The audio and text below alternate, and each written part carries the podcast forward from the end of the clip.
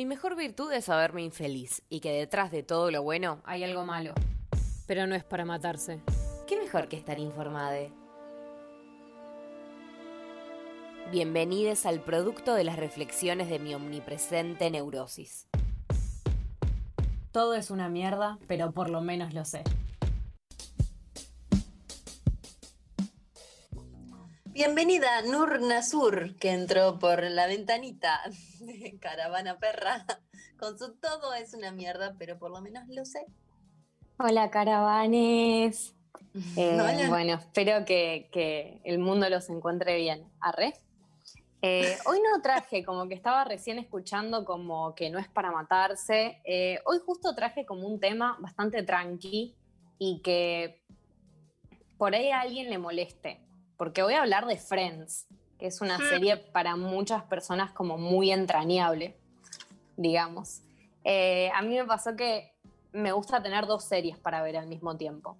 Una con una trama que me guste seguirla, de esa que tipo me siento en el sillón y le presto mucha atención y la miro con mucho gusto. Y otra serie más tranqui, como para mirar cuando, no sé, estoy comiendo o no tengo tiempo o para poner de fondo cuando necesito un poco de compañía eh, y es de noche, entonces no hay radio en vivo, así que miro una serie en Netflix del estilo de Friends.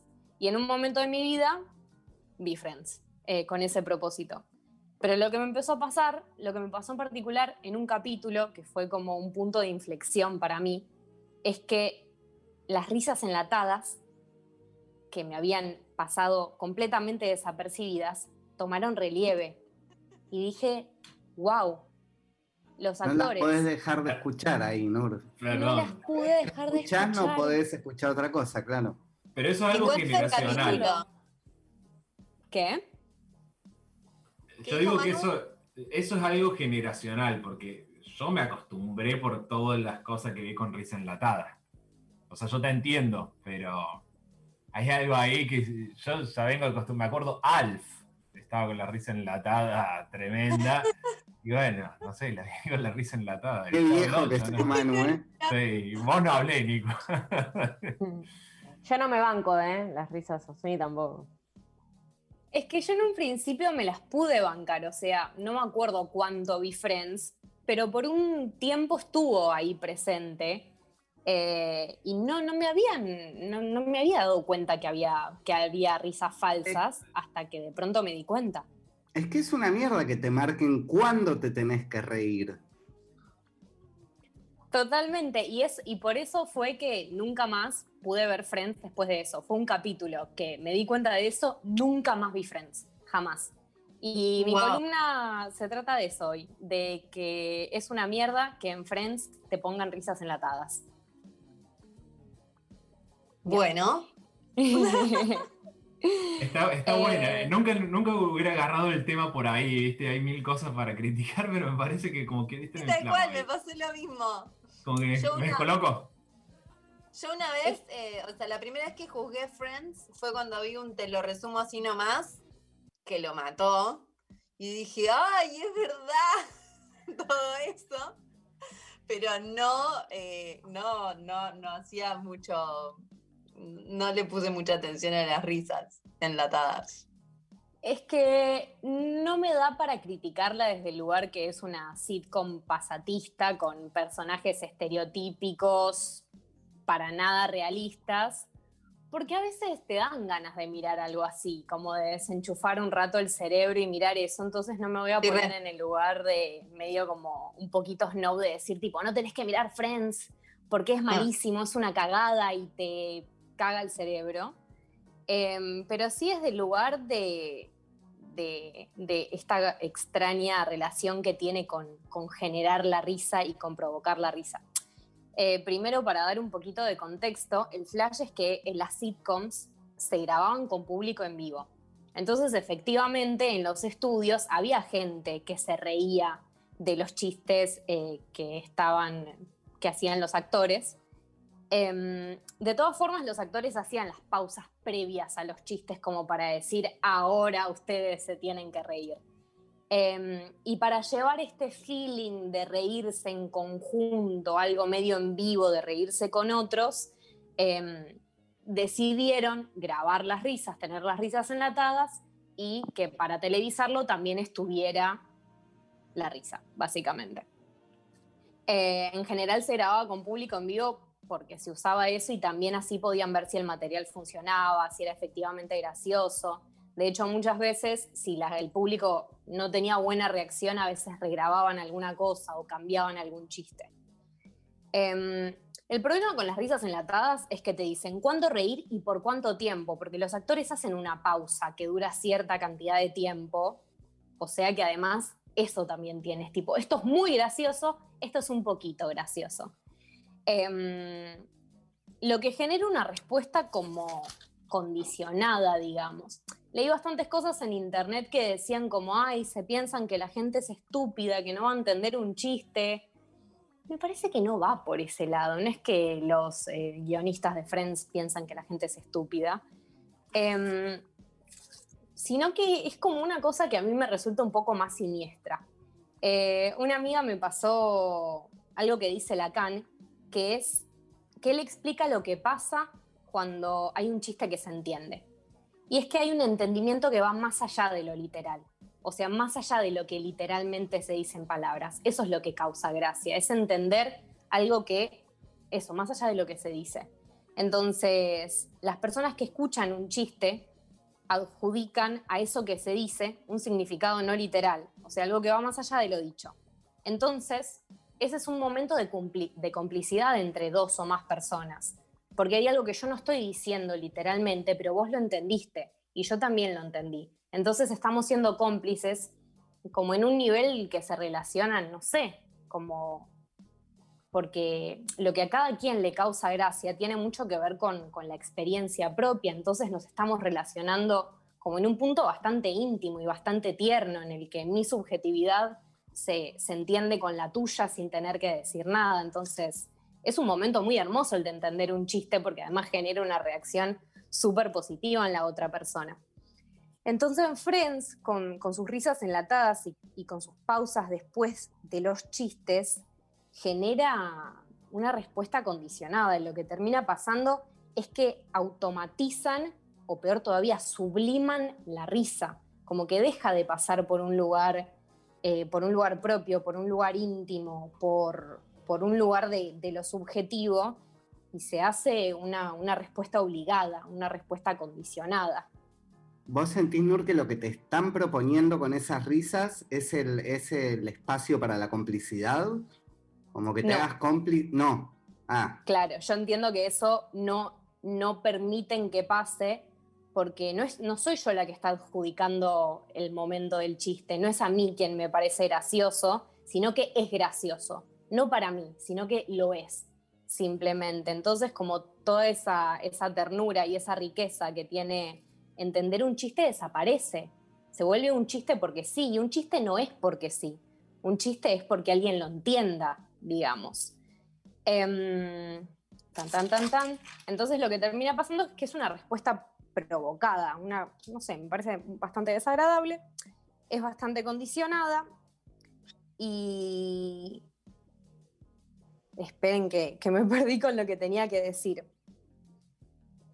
Ah, y hay otra cosa bastante como que está bastante presente, que es que uno nunca quiere quedar mal, digamos. Por ejemplo, cuando estás en una reunión social o estás charlando con gente y alguien dice un chiste y vos no lo entendés, te reís de todas formas, porque uno no quiere pasar como que no entendió o no quiere correrse de ese lugar de, de ser parte del grupo y de ser parte de lo que el grupo entiende. Entonces, además, no solamente que es una respuesta condicionada, sino que hay una presión para que te rías porque si a todo el mundo le causa gracia, ¿por qué a mí no me va a causar gracia?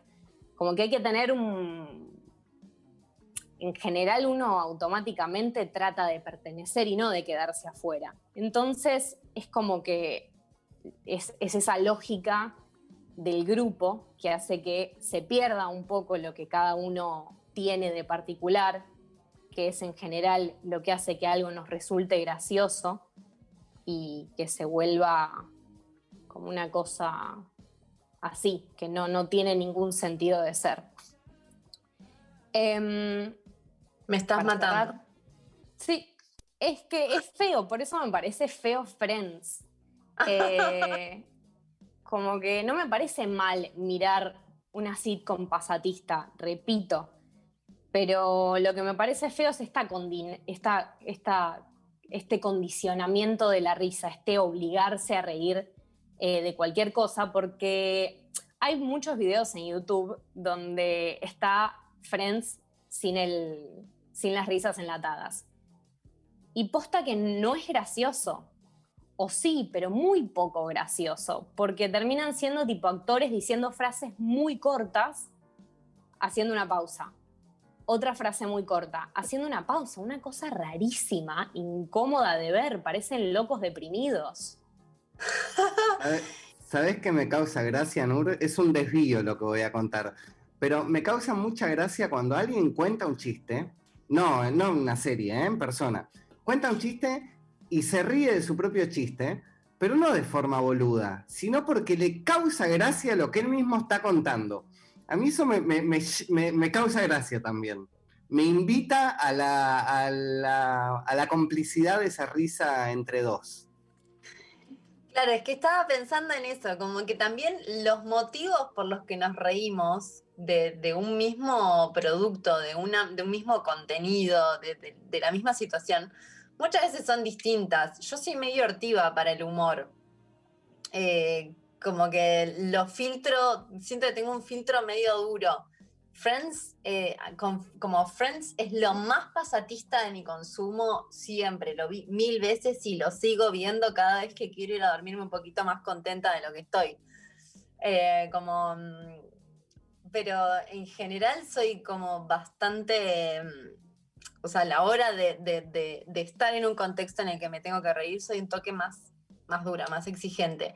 Y pensaba recién en que hay técnicas de comicidad súper remil estudiadas y que muchas de las obras, no, no estoy hablando de stand-up, estoy hablando como de obras de clown, em, de hecho tienen un vocabulario que como súper específico que yo ahora no me acuerdo ninguno, eh, tienen, está como muy estudiado muy esquematizado los tiempos en los que se hace un gag, el tiempo que le das a la previa, al signo que, que presentás y al después. Digo, como hay una manipulación y un estudio de lo que da risa. Después habrá más o menos gente que se ríe de, ciertas cosas. O sea, puede que no te dé nada de gracia de una obra de clowns. Pero hay, hay, hay, un estudio sobre eso, una técnica de los tiempos del discurso también, ¿no? Este, a mí el que hace un chiste y hace la pausa esperando la risa me parece patético, la verdad. El timing. Claro. Lo que hace un chiste o a lo gracioso es el timing. Por eso está bien lo que dice, lo que señala Nur. ¿Eh? Totalmente, el timing en, la comedia es todo. Y lo que mata, lo que dice Nur puede ser eso, que lo que mata el timing porque está tan precodificado que es como que te saca la sorpresa del timing. Ese, ese es de lo que falta. Igual yo soy como, como Estel, también he visto Friends para relajar y ¿viste? lobotomizarme el cerebro y como, bueno, no quiero pensar en nada. Es que lo mejor del humor es eso, es lo espontáneo, lo oportuno, como que alguien sea lo suficientemente ingenioso para agarrar algo y convertirlo en otra cosa. Em, pero sí, bueno, me parece que Friends no da eso, no tiene ninguna de esas cosas, no tiene un humor espontáneo, no tiene un humor novedoso, no es oportuno, está muy esquematizado el momento de la risa. ¿Mm? Insisto en que son todas las sitcoms de esa época, de los 90. O sea, no hay una que, que, no haya tenido ese esquema, ¿no? Lo que tiene Friends, a diferencia de, la gran mayoría de las sitcoms, es que está considerada casi la mejor comedia de la historia por muchísima gente. Duró 10 años Friends, tiene 236 capítulos, 10 temporadas, desde 1994 a 2004. Es una generación que está marcada por Friends, muy fuertemente. Decímelo a mí, Estela. Así que con esto me refiero. No les estoy diciendo ahora que vayan a consumir el humor más complejo del mundo, que tengan que ir a googlear los chistes porque no entienden las referencias, porque eso, de nuevo, va en contra del propósito de lo que a cada quien le causa gracia. No es lo que yo estoy buscando, pero que Friends a veces no es la mejor opción para comedia pasatista. Yo recomendaría otra cosa. No tengo nada para recomendar, pero si la tuviera, les diría que, que miren otra cosa mejor. bueno, y ahora para bailar vamos a escuchar I'll Be There For You y cantar a los gritos.